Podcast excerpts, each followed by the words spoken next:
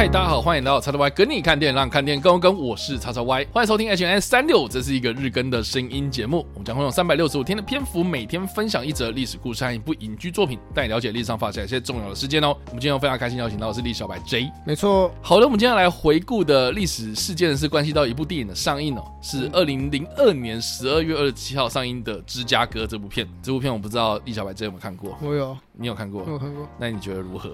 其实我小时候看不懂，我也是，就是歌好听啊。二零零二年真的我完全真的看不懂，而且这部片其实在奥斯卡上面就是大有斩获，嗯、因为它在这个一九六八年继《孤雏泪》获得最佳影片这种歌舞类型的电影获得最佳影片之后的三十年之后呢，再度有歌舞片拿下最佳影片，就是《芝加哥》这部片了。那这部片呢，除了是最佳影片获得之外，它还有获得了六项奥斯卡金像奖，包括是最佳女配角，也就是当时的凯撒琳丽塔琼斯，还有最佳剪辑、最佳美术设计、最佳服装设计，还有最佳混音等这六项大奖。那那当然，其他有入围的像是比如说最佳导演啊、最佳女主角、最佳男配角、最佳女配角、最佳摄影、最佳原创歌曲，还有最佳改编剧本哦，总共入围了十三项。所以在当年的奥斯卡上面，就是话题非常非常的高。那我自己个人在看。这部片的时候，真的是故事就像李小白这一讲的一样，非常非常的不了解啊！因为他的故事其实在描述说呢，在一九二零年代到三零年代之间呢，以这个芝加哥为背景啊。那大家如果有常听我们的 H N N 三六五的话，应该都知道说，其实一九二零到一九三零，美国经历了一个非常荒谬的一件事情，就是说他们禁酒，对不对？我们之前有讲过禁酒令。酒令那当这个禁酒令下令之后呢，就开始呢有很多的这种。原本在卖酒啦、贩酒啦这种行业的开始转为地下化，所以才让当时的这个美国黑帮非常非常的猖狂，这样。啊，特别是这个芝加哥，它位处在美国中部这个地方，一个交通枢纽啊，所以有很多的黑帮呢，他们也是聚集在这个城市之中。所以呢，他的故事其实是融合了一些犯罪元素在里面。他就描述说，有两个女杀人犯在审判期间哦，跟这个律师在争取免除死刑的过程哦，就有反映了当时这个芝加哥充满犯罪、贪污、司法不彰的这样子的一个时代背景，而且呢，当中也有加入了一些种种的。媒体乱象，那当中呢，这个饰演男主角的就是理查吉尔嘛。那我们刚刚有提到，有获得最佳女配角的凯萨琳丽塔琼斯，还有瑞尼奇维格呢等等的这些明星呢，都有参与演出。那另外呢，有入围女配角，像是皇后拉蒂法，然后有入围男配角的这个约翰莱利啊，哦等等的这些人，其实到。后来在奥斯卡上面呢，或是在好莱坞这个电影圈之中呢，也是有很多人在关注他们这样。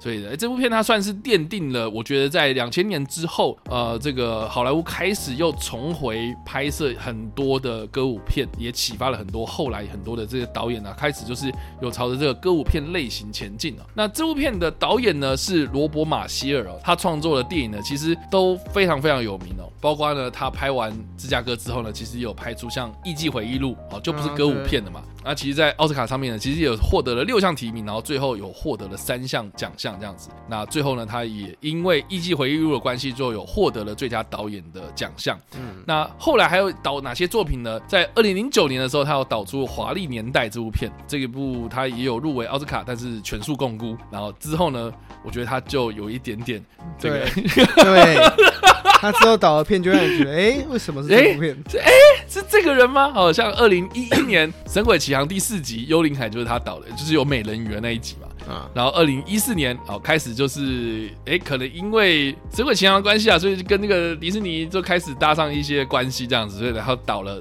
这个二零一四年的《魔法黑森林》，然后呢，在二零一八年的时候就导出了《爱满人间》，也就是《欢乐满人间》的续集嘛。嗯，然后再来呢，最近最近一个他要指导的电影就是真人版的小美人鱼。嗯啊，最备受讨论的小美人鱼，而且他最近啊，我们录音的时刻啊，有一个新闻嘛，他就特别跑出来郑重的声明说，他选这个小美人鱼的选角的时候，绝对没有设定是哪一个人种，对，绝对没有偏袒谁，我们每个人种都有都有去都有面试，然后都有试镜，啊、但是最后面只是刚刚好、嗯、啊，刚刚好是一个黑人，对。但不管怎么样了哈，总之我们这样看下来都知道说，其实他对这个歌舞元素或是音乐元素的电影掌握上面来说的话，确实是蛮得迪士尼心的这样。嗯，对，而且特别是你看芝加哥这个电影这样子一个名声打出来，然后其实他在这个好莱坞确实是占有一席之地哦。那我不知道立小白，这我们这样聊完这个。罗伯·马歇尔这个导演啊，嗯，他所指导这些片子啊，你这样看下来，有哪些片子是你印象深刻，或是你觉得你蛮喜欢的吗？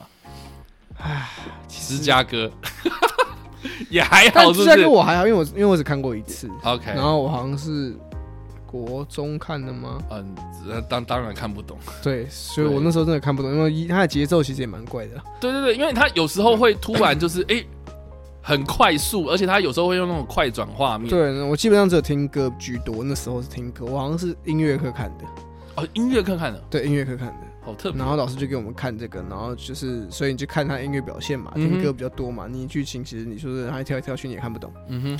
然后这位导演后面的作品，我发现他后面的作品我看过蛮多的。对就是它崩坏之后不崩坏，什么都是没了。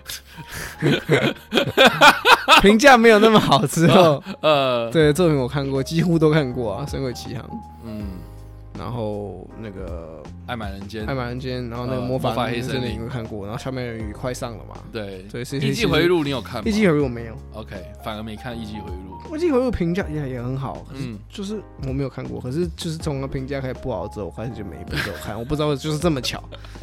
但是确实你看得出来，他对音乐的这种类型电影，其实他有一种。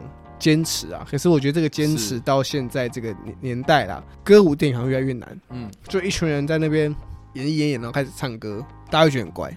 但我觉得也是拜像比如说《越来越爱你》啊这些片子，就是它有点让这个歌舞片有点普及化、通俗化了，所以就雅俗共赏嘛，就让很多人也觉得说，哎，它剧情其实也不错，然后只是说我们要适应一下这种表演方式这样。对，可是我觉得他你也看得出来是从芝加哥到到可能。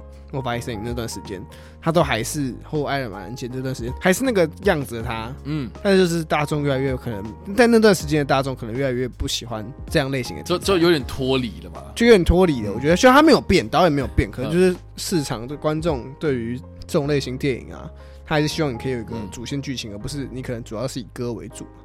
好啦，我们就来看看二零二三年呐，因为我们在录音的当下，我们真的是在二零二二年嘛，我们还不知道。对，所以明年大家回头看，可能演算法回头看，嗯，啊，我们大家可以就是留言一下，看一下这个小美人鱼表现如何，他能不能重返荣耀这样子哦。好啦，那以上呢就是我们今天所分享的历史故事。那一分是，呵，呃呃，五分是哇哦。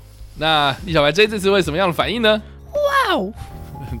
好的，看起来好像还不错，还行啊。芝加哥这部作品其实虽然看不懂，嗯、但是其实还蛮有魅力的，我不能不说。OK，就是我那时候看的觉得，就是觉得啊歌好听，可那画面也不错，也蛮特别的，是一个蛮有个性的电影。嗯、对，所以我自己会给予这部作品。我觉得如果还没有看过的人，嗯，你可以可以去看看，推荐一下。推荐就毕竟他是就是没想，就毕竟他在。就好莱坞其实也是公认很好的一部作品嘛，是。然后虽然他可能这种类型电影可能不是每个人都喜欢看了，但是我觉得大家如果有兴趣想要看一些经典作品的话，那这个类型的经典作品大家可以看一下。